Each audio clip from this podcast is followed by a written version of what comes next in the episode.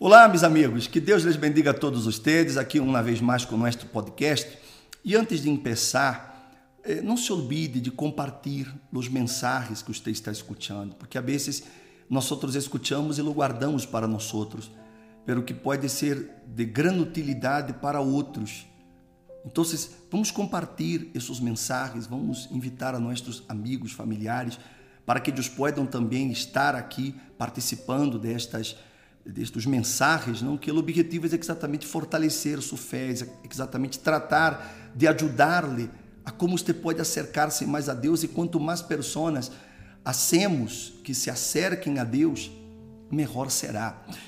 Eu quero falar-lhes hoje sobre uma situação bastante interessante e como estamos falando de Moisés, é, é muito importante é, deixar claro não esta situação de quando Moisés ele toma essa mala decisão e ele vai para o deserto, não de Madian, e aí ele queda 40 anos, 40 anos de sua vida, ele quedou neste deserto. E por que ele deserto? Porque foi necessário isso. E eu quero falar exatamente porque às vezes um não, não consegue entender por que certas coisas nos passam. Às vezes sofrimos determinadas barras, perdas, tropeços, fracassos, e questionamos a Deus e dissemos, Senhor, por quê? Por que se eu lhe sou fiel? Por que se eu estou na igreja? Por que se eu lhe dou meus dízimos? Por que se eu hago isso, hago o outro? E começamos a querer justificar-nos, não? Eh, em outras palavras, eh, eu não mereço que me passe tal coisa, porque eu sou tão bueno que não merecia. Ou seja, aí está o problema.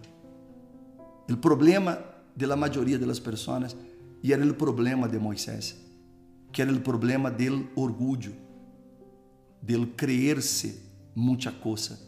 Era isso que Moisés creia. Infelizmente, muitos fazem o mesmo, principalmente quando obtêm um título, quando obtêm uma posição, quando obtêm recursos econômicos, quando obtêm alguma coisa, é muito comum que as pessoas elas se sintam muito autossuficientes a tal ponto de crer que, bueno, eu posso levar o mundo por delante e que, infelizmente, meu amigo, minha amiga, situações vão ter que acontecer para quebrantar-nos. E as perdas, os desertos, los, as humilhações, as desilusões e decepções, elas são exatamente para que cheguemos a esse ponto de reflexionar, entender que necessitamos de Deus mais do que imaginamos, que necessitamos de Sua presença mais do que podamos pensar ou até pedir-lhe. Moisés, quando ele foi para o deserto, esse deserto foi para ele uma escola. Foi um lugar onde ele aprendeu muitas coisas. Deus o levou ao deserto, porque, claro, ele teria que atravessar toda uma nação que Israel saldria de Egipto hasta chegar à terra de Canaã, eles atravessariam todo o deserto. Então, aquele deserto que parecia tão malo, em na verdade foi uma escola para Moisés. Allí ele aprendeu a viver no deserto, a conviver com os perigos do deserto. Ele aprendeu a viver com pouco, porque não havia abundância, era pouco.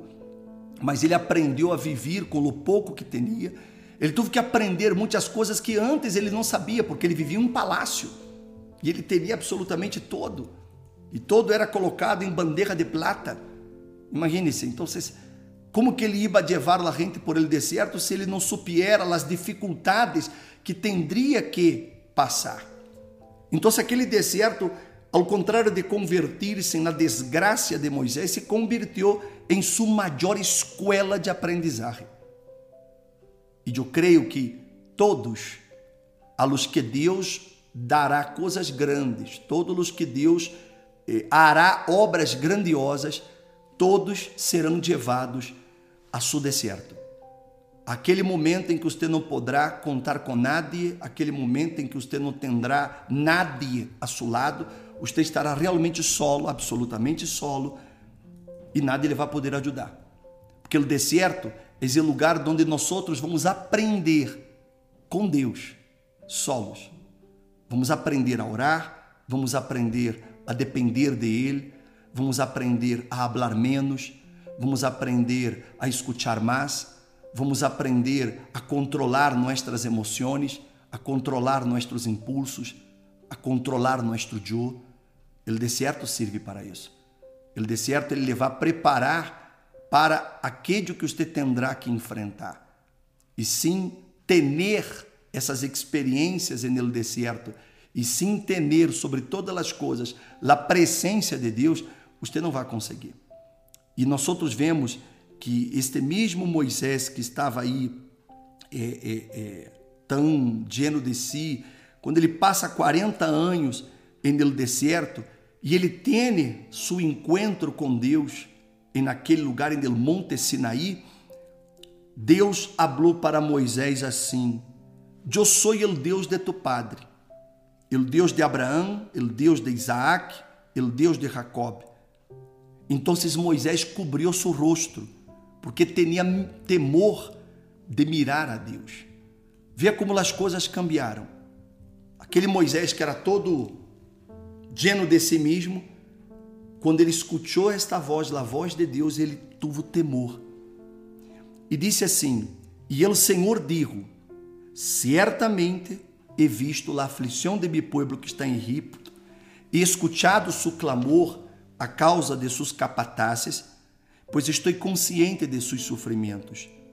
Assim que he descendido para librá-los de la mano de los egípcios e para sacá-los de aquella terra a uma terra buena e espaciosa, a uma terra que mana leite e miel ao lugar de los cananeus, de los hititas, de los amorreus, de los fereceus, de los hebeus e de los rebuseus.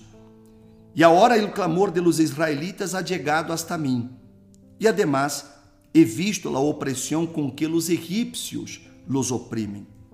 Agora, pois, vem, e te enviarei a Faraó, para que saques a mi pueblo, a los israelitas, de Egipto. Pero Moisés digo a Deus. E eu quero sua atenção para isso. Mira o que Moisés dijo a Deus. Quem sou eu para ir a Faraó e a sacar os israelitas de Egipto? Que coisa interessante. Aquele mesmo Moisés que 40 anos antes creia que podia levar-se o mundo por delante, que era muito capaz, que era muito estratega, que era muito inteligente, que era um general, que era um todo lo puedo. De repente, este mesmo homem, depois de passar por el deserto, ele reconhece sua incapacidade. Ele reconhece sua fragilidade. Ele reconhece que ele não era tão tão valioso, tão importante como ele se creia. E ele chega para Deus e disse: Quem sou eu? Eu creio que esse é o ponto, meu amigo, minha amiga, que um dia todos terão que chegar para entender que sim, na presença de Deus, nós outros não somos nada. Por mais alto que você pueda haver chegado em sua vida, por mais dinheiro que você haja ganado, por mais eh, conquistas que você haja obtenido, isso não significa que você seja especial. Infelizmente, muitos, por não reconhecer isso, se volvem tão arrogantes, tão prepotentes, se volvem pessoas tão insuportáveis, não porque quem lhe gusta viver cerca de uma pessoa creída, de uma pessoa que se hace eh, ver muito importante, muito. Hein? Nada suporta esse tipo de pessoas. E eu sei que você conhece gente assim, não? Pero um dia, um dia, como disse um, um, um dito dos argentinos, uno tendrá que bajar-se del pone. Bájate del. E uma hora vá, uma hora a pessoa tendrá que bajar-se de su pone. Vai chegar uma hora em que ela vá a tropeçar. E sabe o que é pior? Quando Edia tropiece, nada vai estar ao lado de Edia ela se cria tão importante, tão valiosa, tão querida, tão amada, pero na verdade ela nunca foi querida, nunca foi amada. É que as pessoas estavam ao redor de Edia por lo que Edia tinha para oferecer. E como ele agora não nada tem para oferecer, então todos se vão. E ela se queda simplesmente sola. E é aí que ele cai bem, aluno. Que uno se dá conta de que realmente, se Deus não está em nossa vida, nada somos. Nada, e na verdade nada temos. Se Deus não está em nossa vida, não temos nada. Você pode ter dinheiro, você pode ter uma pareja, você pode ter um, um, um diploma, mas no fundo, no fundo, você não tem nada. Porque o dia que isso se acabe, se acabou a vida. Porque você não tem nada. Do que você tem só são coisas que se pode tocar e que desaparece. Porque o dinheiro pode acabar, a pareja se pode ir, o diploma chega uma hora que não serve de nada ante certas situações. E é aí que uno se dá conta, quem sou eu?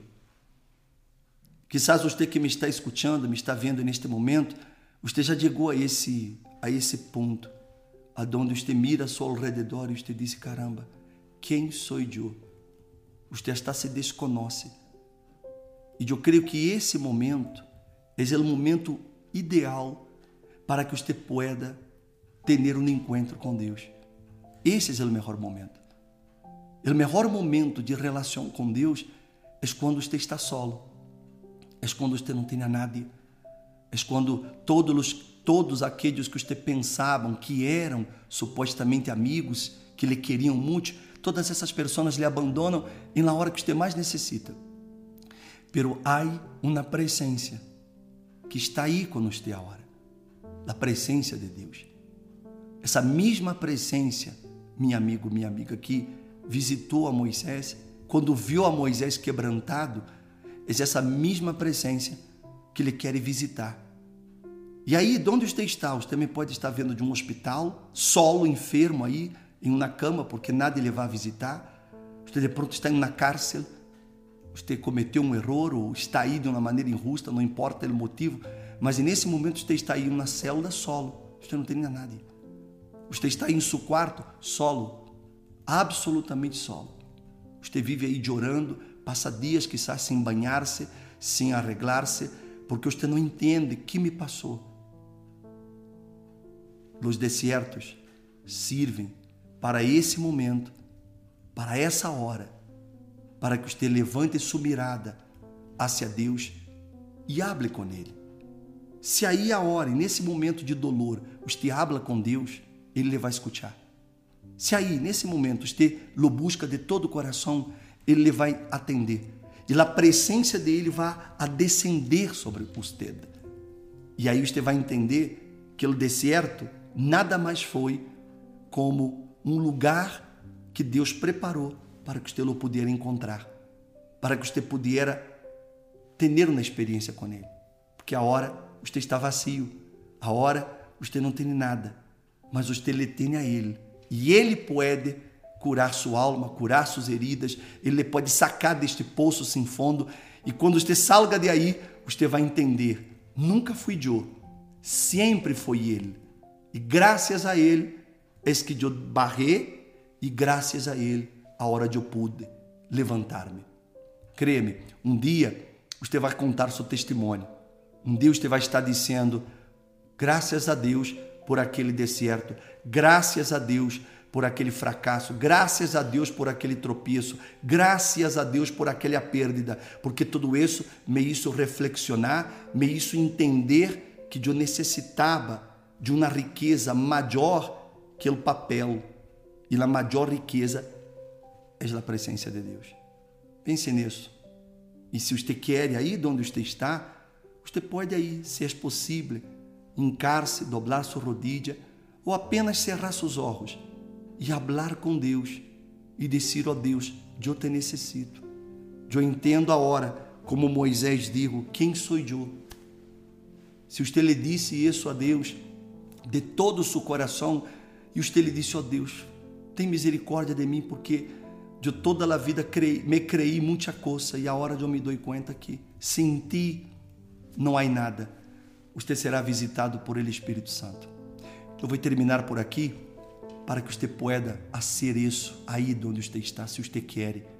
E depois, você me conta a sua experiência, ok? Deus bendiga a todos. Está pronto.